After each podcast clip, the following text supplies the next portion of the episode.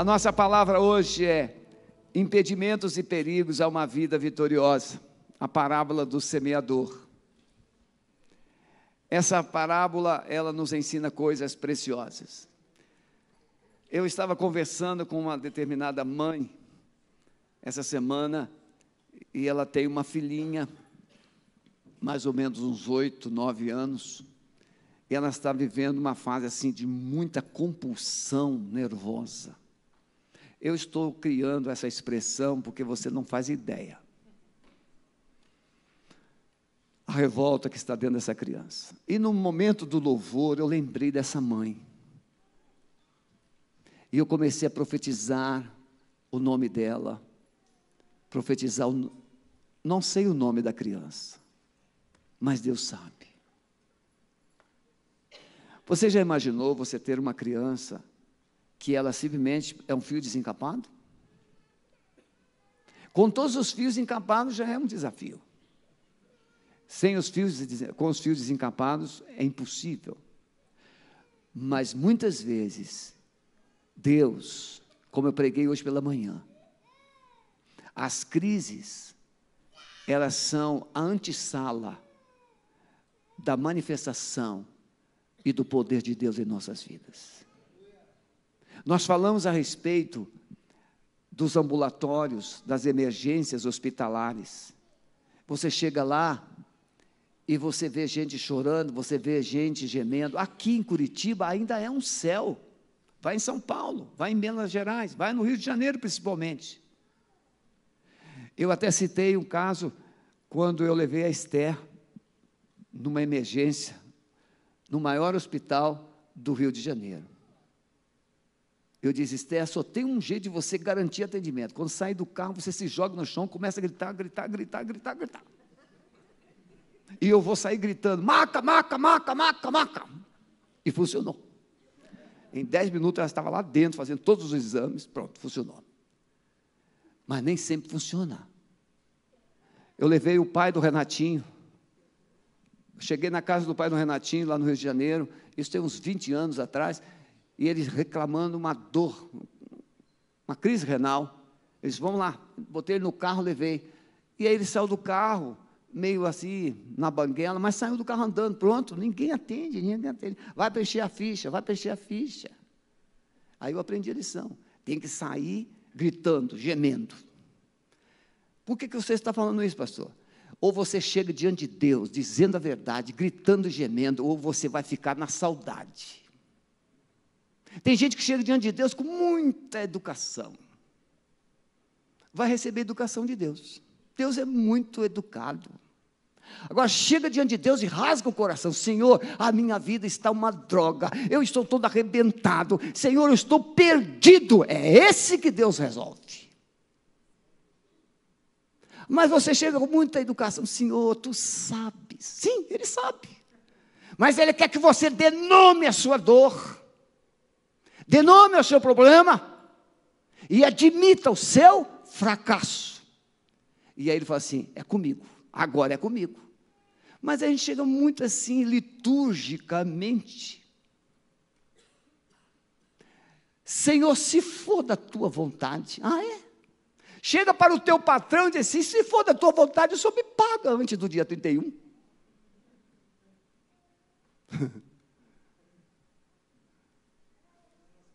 é. É assim que funciona.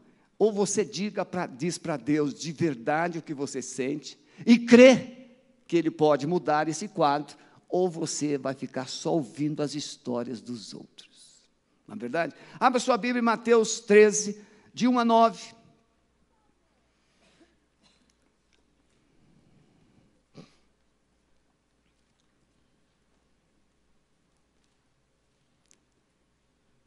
Tendo Jesus saído de casa naquele dia, estava sentado junto ao mar, e ajuntou-se muita gente ao pé dele, de sorte que entrando no barco se assentou, e de toda a multidão estava, e toda a multidão estava em pé na praia. E falou-lhe de muitas coisas por parábola, dizendo: Eis que o semeador saiu a semear, e quando semeava, uma parte da semente caiu ao pé do caminho, e vieram as aves e comeram-na. E outra parte caiu em pedregais, onde não havia terra bastante, logo nasceu, porque não tinha terra funda. Mas vindo o sol, queimou-se e secou-se, porque não tinha raiz. A outra caiu entre espinhos, e os espinhos cresceram e sufocaram-na. E a outra caiu em boa terra e deu fruto, um a cem, outro a sessenta e outro trinta. Quem tem ouvidos, ouça o que o Espírito diz. Amém, irmãos? Então veja, eu quero que você pense comigo. A Bíblia diz que há uma luta tremenda entre a carne e o espírito. Em Gálatas capítulo 5, a partir do verso 16, 13 a 16, o apóstolo Paulo diz que nós devemos viver no espírito e não cederemos aos desejos da carne. Que, que tem a ver, o que, que tem a ver semeadura com as obras da carne e o fruto do espírito? É que a semeadura divina dificilmente fecundará, prosperará em um coração carnal. A semeadura divina dificilmente encontrará lugar para produzir fruto em um coração carnal. Tem gente que é muito carnal, tem gente que é racional, e tem gente que é muito incrédulo.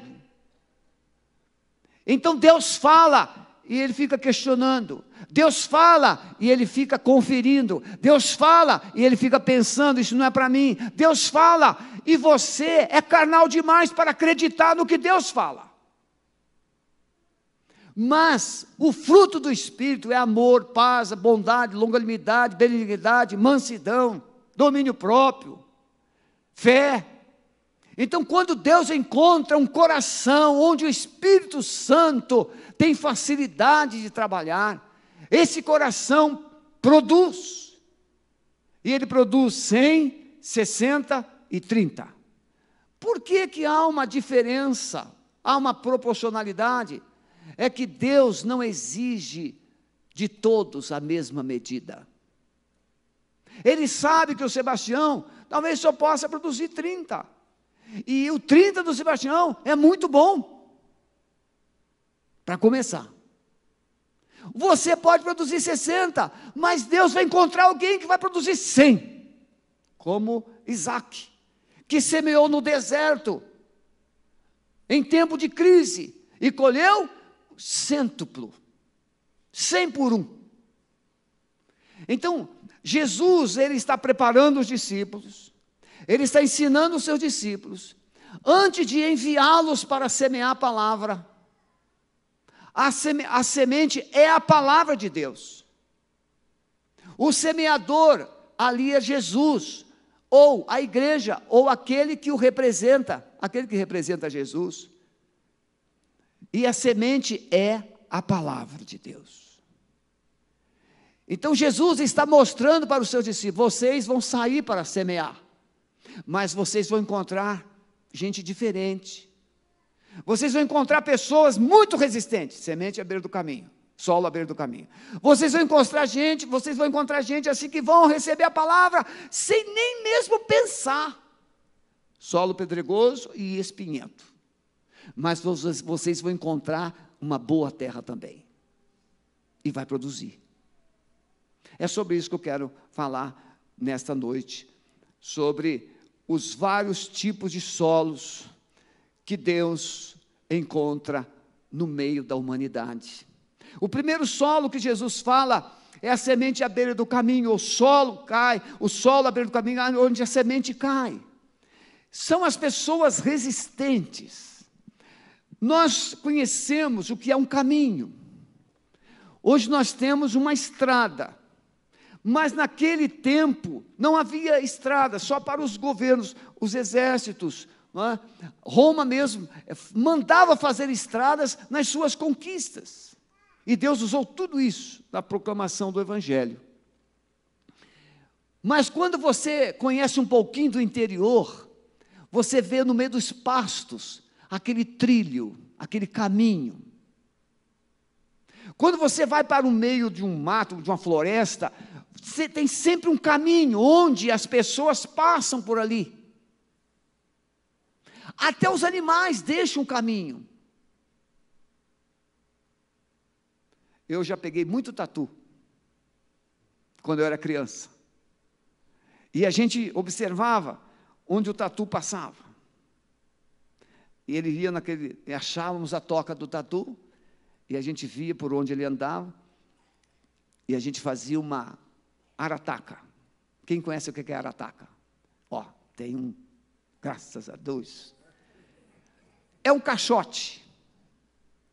E nesse caixote, você faz uma armadilha lá dentro, você coloca é, víscera de, de galinha, essas coisas assim, ou aipim, é, milho, coisas que o tatu come. E você coloca lá. Mas você pega aquelas vísceras e vai lá na toca dele e passa na terra até chegar na arataca. Depois você joga as vísceras lá. E o tatu sai da toca e vem. Eu já peguei um tatu de nove quilos e meio. Tatu, tatu testa de ferro. E a gente fazia tatu assado. Irmãos, é uma delícia tatu assado. É muito gostoso. Hã? Então veja, o tatu faz o caminho, o mato faz o caminho, o bicho faz o caminho. Há caminhos. E quando você vai arar o solo, o arado hoje não é como, não é? antigamente era aquele arado de uma folha só, de uma lâmina só, puxada por duas ou três juntas de boi, e você ia puxando. Chega na beira do caminho, um arado simplesmente vai por cima da terra e não ara. Porque o solo é duro. Ele foi pisado. Ele foi maltratado. E ele se torna um solo improdutivo. E quando o agricultor planta, ele vai plantando, vai arando, ele planta. As plantas, as sementes que são plantadas próximas do caminho, o pezinho de milho fica amarelo.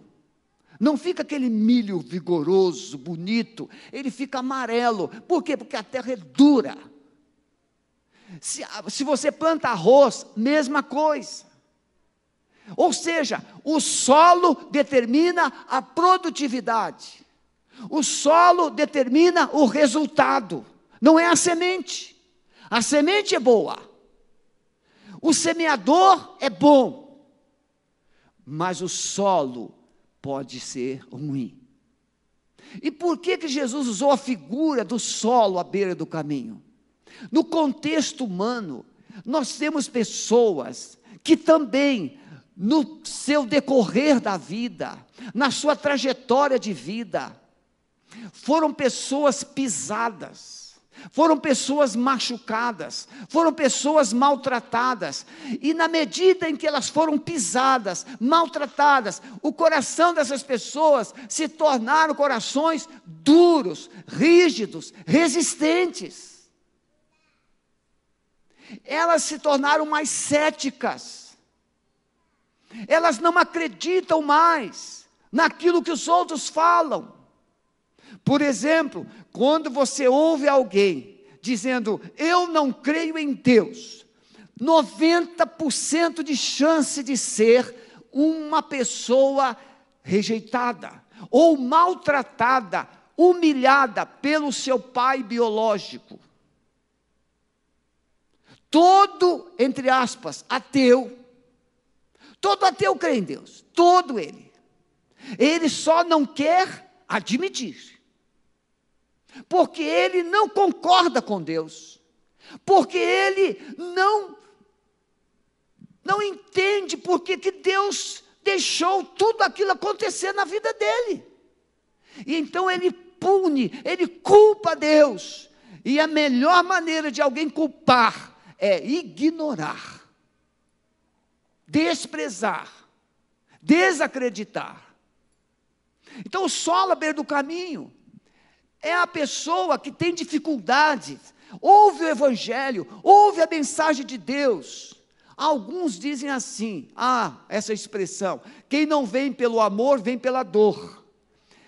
Essa pessoa, nem pela dor, Porque a dor não vai levar uma pessoa para Deus. A dor pode ser um ambiente mais propício de Deus trabalhar. Na dor, você pelo menos para um pouquinho para ouvir e considerar. Então, só à beira do caminho, pessoas que foram rejeitadas. Quantas nós trabalhamos com libertação há mais de 40 anos. E quantas pessoas nós atendemos nesse período, nesse tempo todo, nesse percurso? Ah, o meu pai me abusou, o meu pai me humilhou, o meu pai me maltratou, eu fui rejeitado. Eu atendi um rapaz que trabalha numa, numa empresa estatal, e engenheiro, e ele disse para mim assim: Pastor, o meu pai nunca me deu um abraço.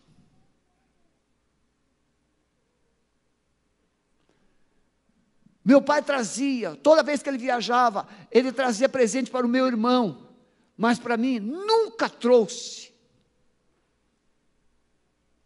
E aquele rapaz revelava uma profunda dificuldade de ser amado, porque não foi amado pelo seu próprio pai.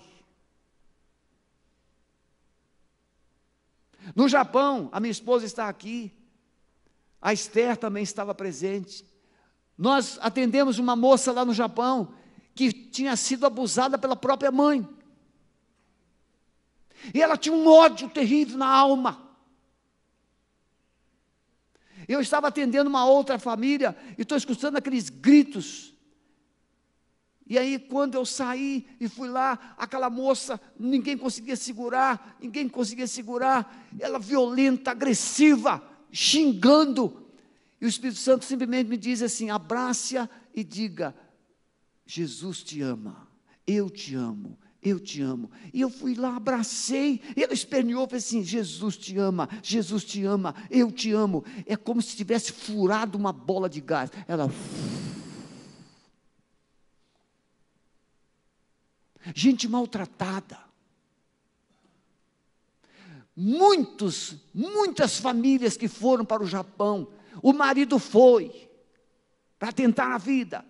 Aí a mulher depois foi também para não deixar o marido sozinho. Mas os filhos ficaram para trás. E se tornaram solos à beira do caminho.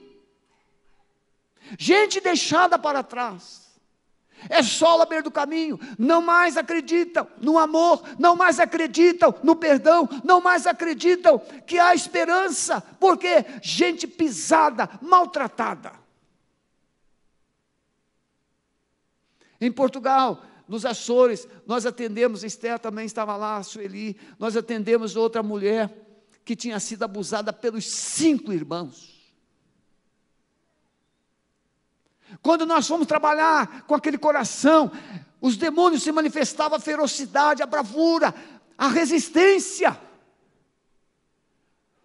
Mas nós fomos profetizando o amor de Jesus, o amor de Jesus, e na medida em que ela ia perdoando os seus irmãos, mas o maior ódio era com a mãe dela, porque a mãe sabia dos abusos e nada fez. Solo à do caminho, pode ser você que foi machucado, foi ferido, foi ignorado, foi deixado para trás, e você se tornou uma pessoa resistente. Você não acredita que nem Deus pode mudar você. Mas Jesus disse que nós iríamos ter que falar com você. Jesus disse que nós iríamos encontrar corações como o seu. E esse evangelho de Jesus é poderoso para mudar o coração mais rejeitado. Esse Evangelho de Jesus é poderoso para transformar o coração mais cheio de mágoa e de ódio. O apóstolo Paulo, quando escreve aos Romanos, no capítulo 1, ele diz: Eu não me vergonho do Evangelho, verso 16, pois é o poder de Deus para a salvação de todo aquele que crê. O Evangelho de Jesus, ele é poderoso para mudar até mesmo uma pessoa similar ao solo à beira do caminho. Talvez você tenha dito já, eu sou meio assim durão mesmo. Meus irmãos, por trás de todo durão tem um fracote. Pode estar certo disso. A coisa que mais o durão quer é um abraço. Só que ele não quer admitir. Não é isso, pastor Previtário? Eu não sou psicólogo, mas é mais ou menos isso, né? Abraça ele, desmorona. Começa a chorar. Todo ser humano quer ser amado. Só que no programa emocional dele, ninguém o ama de verdade. Ele não acredita nas pessoas, é tudo fingimento. Esse negócio, ah, Jesus te ama, Jesus, isso é tudo é coisa, religião, conversa de pastor, só porque é o meu dinheiro. Já ouviu isso? Corações feridos. Jesus fala então do solo à beira do caminho. Mas Jesus também fala do solo pedregoso.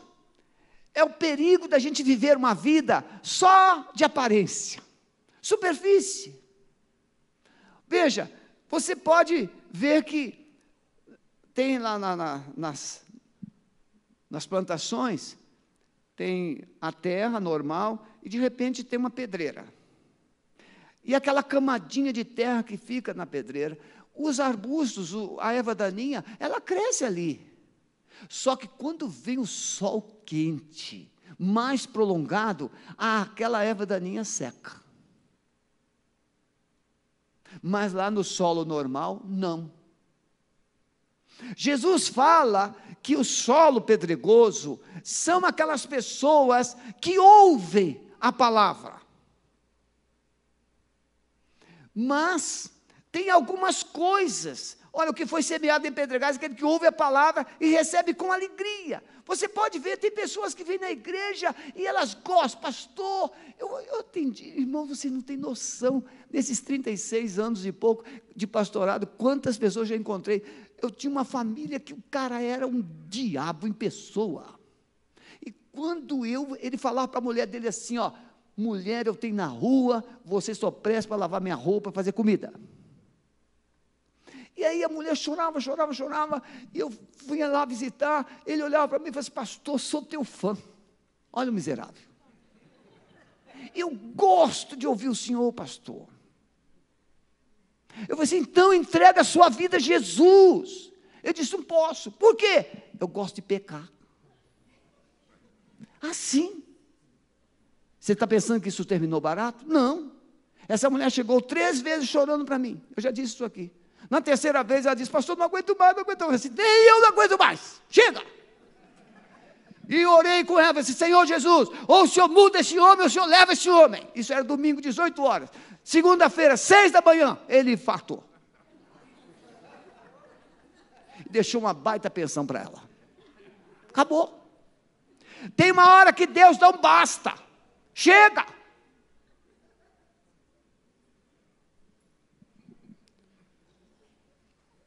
solo à beira do caminho, solo pedregoso, corações angustiados.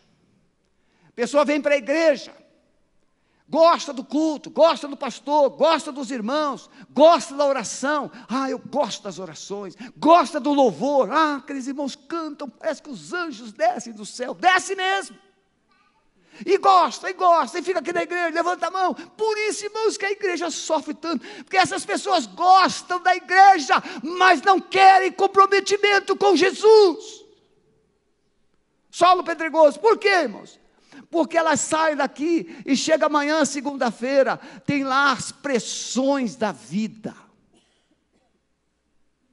E as pressões, às vezes, veja, a filha ela vive na noite, a filha, ela dá, problema, dá, dá preocupação, a filha ou filho está envolvido com más companhias, e a família suporta tudo isso, mas se essa pessoa vem para a igreja, a família começa a perseguir porque ela é de outra religião. Você está concordando comigo? Já conhece gente assim? Pode ir para balada, pode transar, pode cheirar, pode se envolver, chega de madrugada, se chegar. Mas se vem para a igreja evangélica e diz que aceitou Jesus, aí o inferno acontece. E a garganta não aguenta.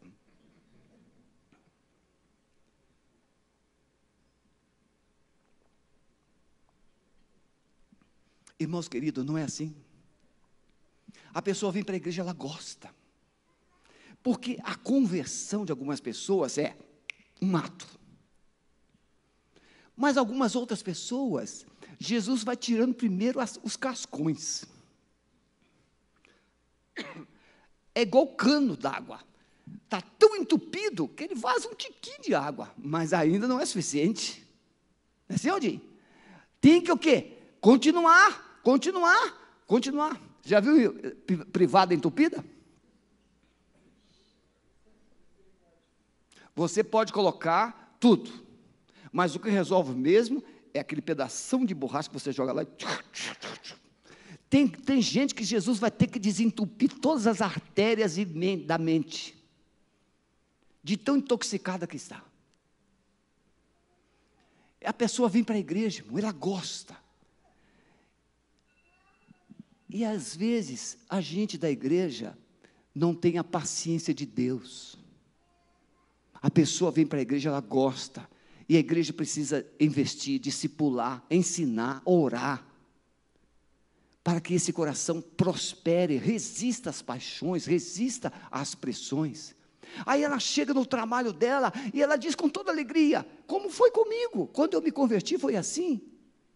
Eu fui, eu tinha uma família que eu era como filho para essa mulher, mas eu não sabia, naquele tempo eu não sabia nada disso, irmão. Ela era assim, ela dava consultas. Ela se incorporava lá, dava consultas, vestia de cigana. E eu não sabia, para mim, eu não tinha noção do que era isso. E olha que Deus me chama para cuidar de gente assim. Aí, quando eu fui convidá-la para ir no meu batismo, ela disse assim: Meu filho, até aqui nós caminhamos juntos, agora você segue o seu caminho. Eu não entendi, eu fiquei muito arrasado, fiquei triste. Os meus amigos, eu fui convidar para o batismo, todos me abandonaram, todos, todos, todos. Eu pensei, mas será que o evangelho é tão ruim assim? E aí a filha dessa mulher me chamou e disse assim: Brito, como eu era conhecido, Brito, fique tranquilo, a minha mãe não pode se envolver com essas coisas, porque ela entregou, ela fez uma aliança com o diabo. O, pa, o esposo dela, na época, é, era uma família bem interessante.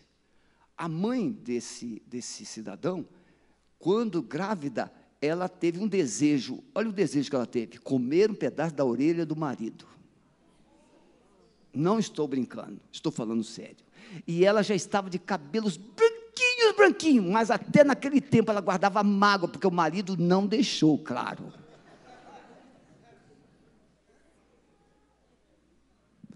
E aí ela falou assim: minha mãe fez uma aliança com Satanás para o papai ficar curado, porque ele era impotente.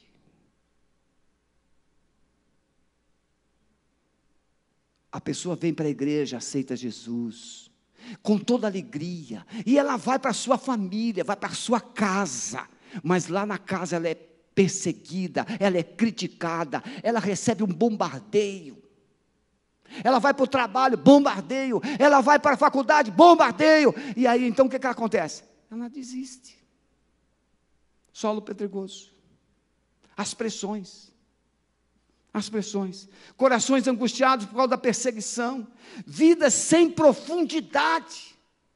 Não resistirão, irmãos, às pressões da sociedade e às tradições familiares. Tem gente que está permitindo que o seu próprio filho ou filha vá para o inferno, mas não abre mão da sua religiosidade.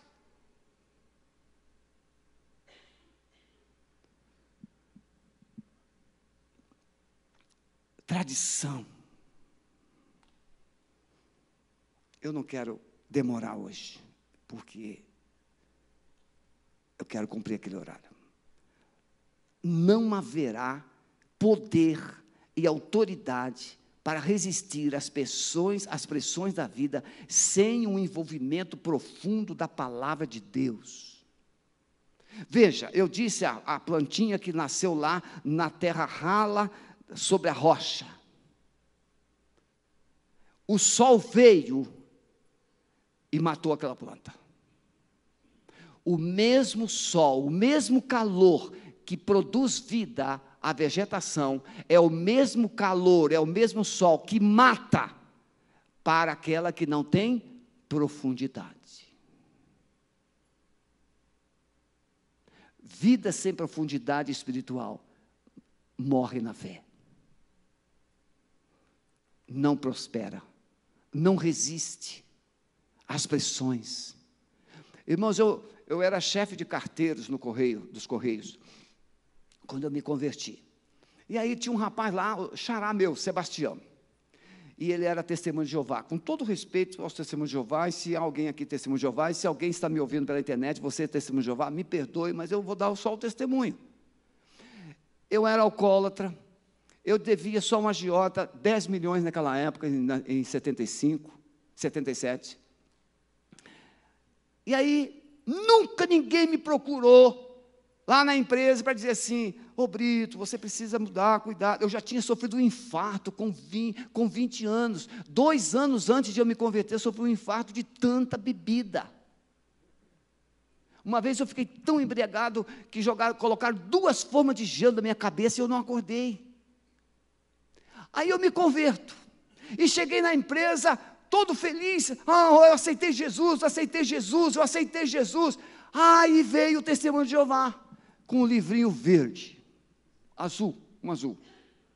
Oh, porque você precisa conhecer Jeová. Eu falei assim, olha, aí, tá bom, me peguei o livrinho, aí fui lá para o meu pastor, falei assim, pastor, isso aqui, o rapaz lá me deu esse livro. Era novo, não sabia nada. Aí o pastor, sai de perto dele. Ele vai te confundir. Todo testemunho de Jeová não se preocupa de evangelizar os que estão lá na sarjeta, né, evangelizar aqueles que estão lá nas drogas, evangelizar os que estão perdidos. Não, ele só evangeliza quem já está em uma igreja. Ah, aí eu falei assim, ah, tá bom. Aí eu procurei pesquisar um pouquinho, naquele tempo não tinha internet. Não é esse tempo, não, é o tempo meu, lá atrás. Aí eu pesquisei um pouquinho, o que, que eles acreditavam.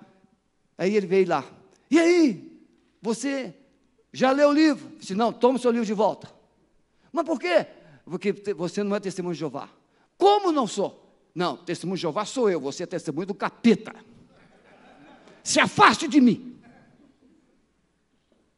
Nunca mais ele veio falar. Trabalhava, era meu funcionário. Mas nós temos que ter o quê? Posicionamento na fé.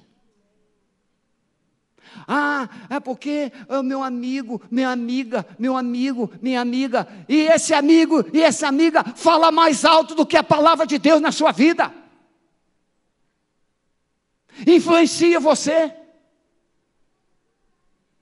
Ninguém nunca precisou dizer que eu não, precisa, não podia jogar, não podia beber, não podia transar, não podia fazer nada disso. Mas o Espírito Santo disse. E depois que eu aceitei Jesus, a única mulher que eu toquei foi a minha. Isso tem vai para 43 anos. Ninguém precisa dizer para você que não pode fazer isso, não pode fazer aquilo. Pode fazer tudo. Mas se você fizer tudo, vai para o inferno, porque Jesus não está na sua vida. Porque o coração que Jesus entra, ele sabe muito bem o que é verdade e mentira. Eu posso ouvir um amém? Ou vocês estão com medo? Eu?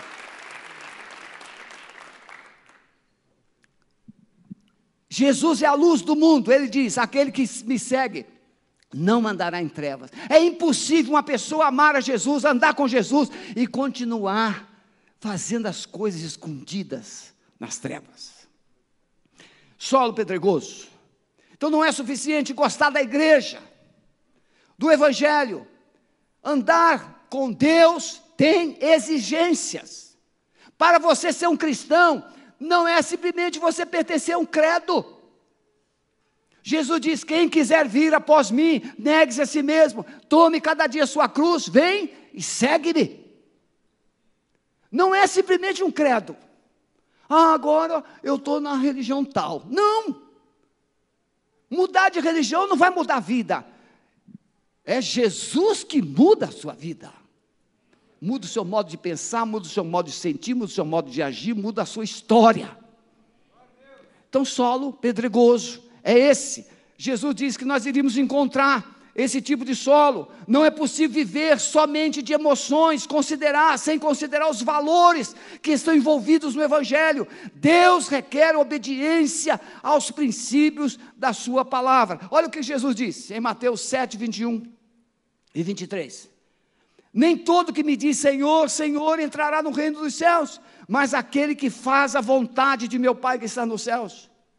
Muitos me dirão naquele dia: Senhor, Senhor, não profetizamos nós em teu nome? Em teu nome não expulsamos os demônios? Em teu nome não fizemos mara muitas maravilhas? Então lhes direi abertamente: Nunca vos conheci, apartai-vos de mim, vós que praticais a iniquidade. Oh, preste atenção. Quem aceita Jesus como Salvador, para de pecar. Você ouviu? Quem aceita Jesus como Salvador, para de pecar. Mas, pastor, então o senhor não peca? Sim. Como é que o senhor diz para de pecar? Paro de pecar intencionalmente. Existem pecados que você comete por pensamento, palavras, omissão. Aquele que sabe fazer o bem e não faz, peca. Então nós estamos ainda sujeitos a essa compulsão da nossa carne. Nós somos maus somos mesquinhos, somos ruins por natureza, somos inclinados, mas não temos mais prazer. Toda pessoa que Jesus entra no coração, quando ela peca, ela sente tristeza, ela sente vergonha. Olha o Adão. Adão vivia na presença de Deus. No dia que ele cometeu, cometeu um erro, um erro só, ele fugiu e se escondeu. É impossível você ter Deus na sua vida e pecar e não sentir nada. Tem alguma coisa errada. Sabe por que, que o pecador não sente nada? Porque ele está morto. Você já viu o defunto ter gosto de alguma coisa? Você já ouviu alguma vez na história o defunto dizer: Eu não quero essa urna?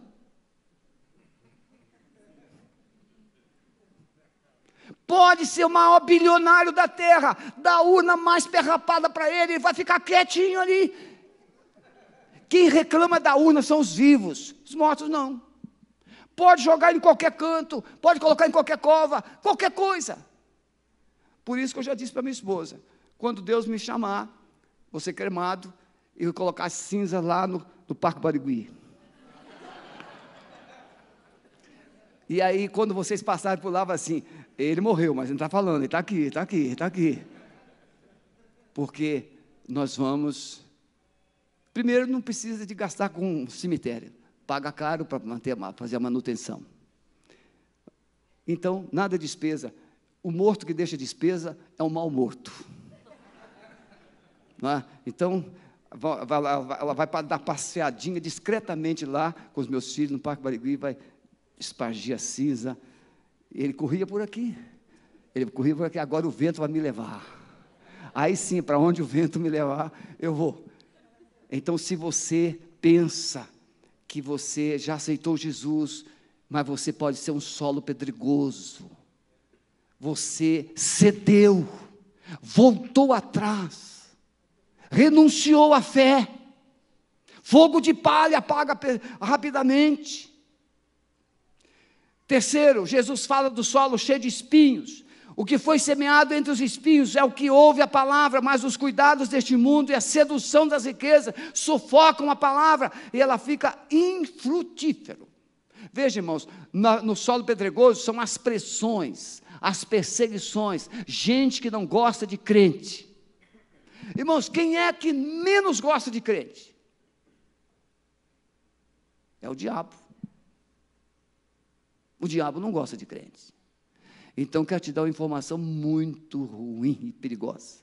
Se você é alguém que não gosta de crente, ou anda com gente que não gosta de crente, você está andando com gente que gosta do diabo. Você já pensou nisso? Ah, não gosto muito de crente, não. Cuidado. O crente pode não prestar, mas o dono dele presta. Você pode ver o filho pode não ser bom, mas o pai o ama. Se você fala mal do filho, você aborrece o pai dele, aborrece a mãe dele. Toda vez que você odeia um crente, você está odiando Deus. Se você vê um crente ruim, comece a orar por ele. Quem sabe ele melhora. O ex-pai de santo Chico, ele fazia trabalhos para um, determinados artistas da Rede Globo, para consagrar os programas. Vou terminar com isso. E ele foi fazer um trabalho, tinha que consagrar para Iemanjá, lá em Recife. Quando ele foi consagrar, Iemanjá disse para ele assim: não sem sangue humano. E deu uma ordem para ele para sacrificar uma moça de 15 anos. E ele foi lá na frente de uma escola e ele observou até que ele imaginou uma moça mais ou menos de 15 anos, e ele foi, pegou, botou uma faca no pescoço dela, levou ela para o carro, e levou, e foi com ela, e ela deu um jeitinho, empurrou a porta do carro, se jogou e saiu correndo na praia. E ele saiu correndo atrás dela, com medo de ela denunciar. E quando ele tá, e ela percebeu que ele ia alcançá-la, ela parou e simplesmente disse: Em nome de Jesus! E ele ficou paralisado. Não podia dar um passo. E ela sumiu, foi embora. Ele foi lá, ele era o último grau de magia negra. Ele foi lá para mexer com os pauzinhos dele e mandou todos os espíritos maus, os demônios que ele tinha controle atrás daquela menina. E os demônios todos voltavam e diziam: Não podemos tocar nela, não podemos tocar nela, ela é dele. E aí ele ficou muito, muito zangado, ligou para a famosa mãe menininha de Cantuá, que havia treinado ele. Ele disse: Por que, que eu não posso achar essa menina? Por que, que eu não posso? E ela disse: Eu te avisei. Se você mexesse com esse povo chamado crente, você perderia todos os seus poderes. E eles mesmos tiraram os poderes deles. Porque, irmãos, não existe ninguém poderoso, não. Sabe o que, que se faz? Por exemplo, quando você leva uma pessoa que está com um demônio, um espírito, aí leva para uma pessoa que trabalha com essa linha, é um espírito mais forte que domina o espírito mais fraco. Só que aquele espírito mais forte vai mandar. Ou seja, a coisa vai ficando cada vez pior. E elas tiraram então os espíritos dele, ele perdeu o poder, perdeu a capacidade de adivinhar, perdeu a capacidade de, de ver um montão de coisa, e resultado, foi preso. Lá na prisão, ele leu a palavra de Deus e se converteu. E ele então conta essa história no YouTube, não sei se ainda está lá. Pai Chico. E ele se converteu, se tornou um pastor. Ele prega no Brasil todo, falando do seu testemunho. Jesus fala que o solo cheio de espinhos é aquele solo que recebe a pressão das seduções, dos prazeres. Irmãos, quando eu aceitei Jesus, eu morava sozinho.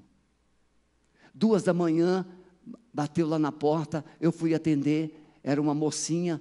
Eu falei assim: o que, que você quer? Abre aí. Não, agora sou crente. Não, você está escondendo alguma coisa aí? Você tá, que, que negócio de crente? Eu fui lá, peguei um montão de folhetos que eu tinha, está aqui, ó, vai ler, vai ler. Aí ela foi sem graça embora. Mas na vida antiga você abriria a porta, ia tomar uns drinks.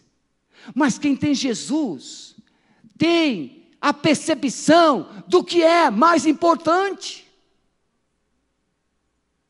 As seduções, os prazeres da vida. Ficar no bar até fechar.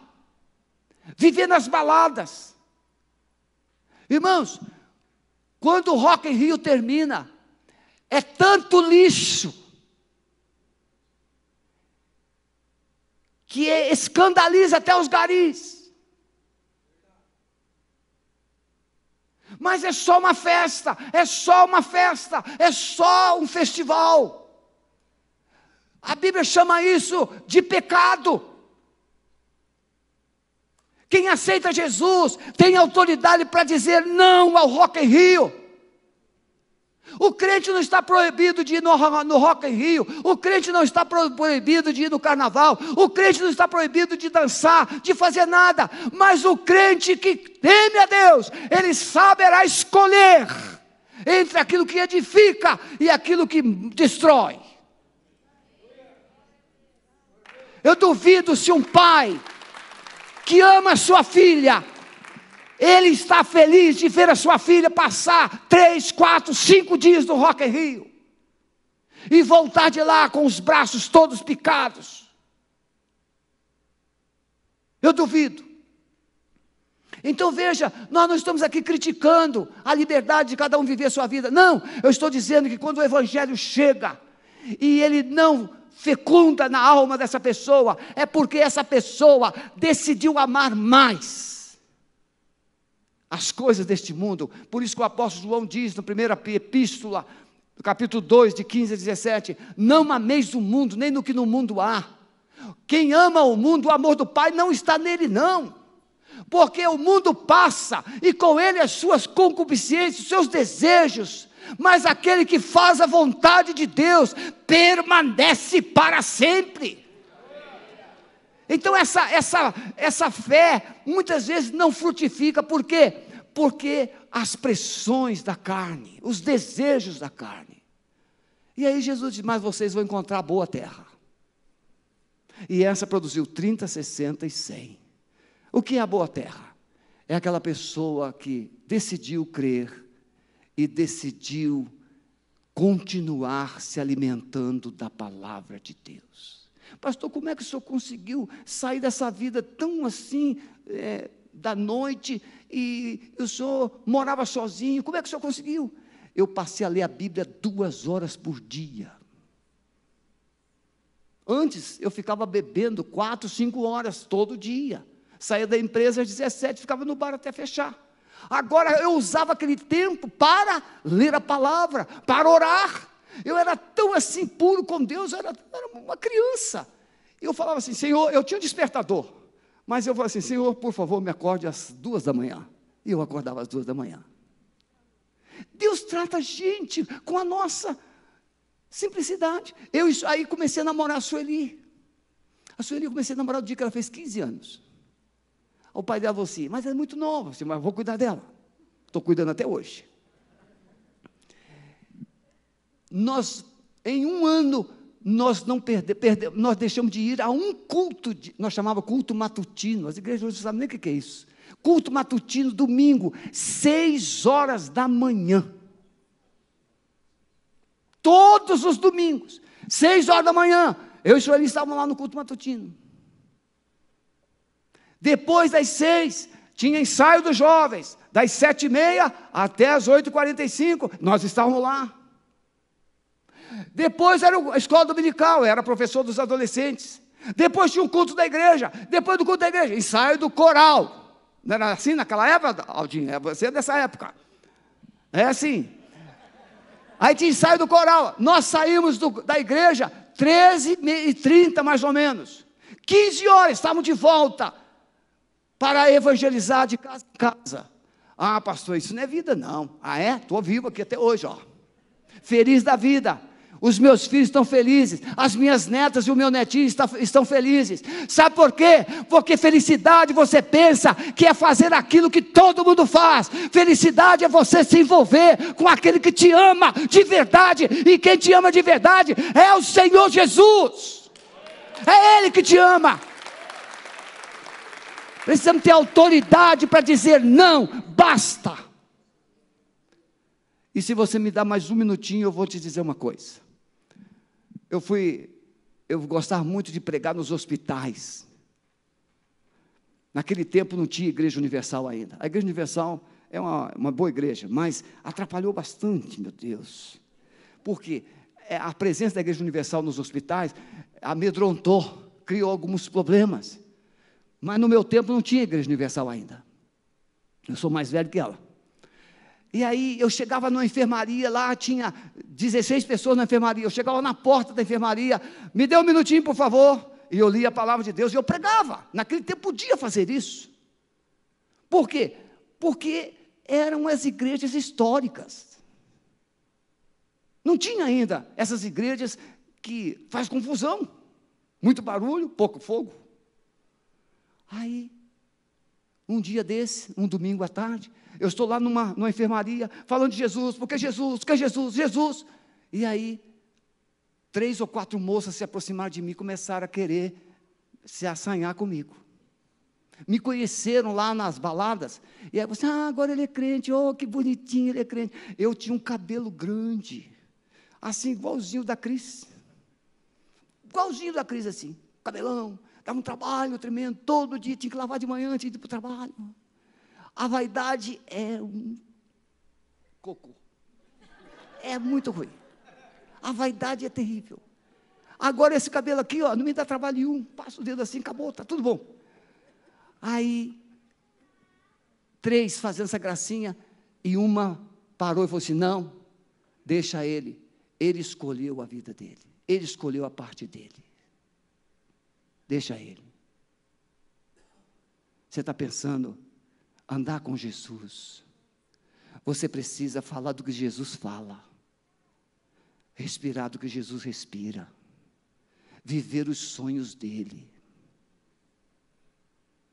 Hum, pensando que terminou? Peguei um ônibus.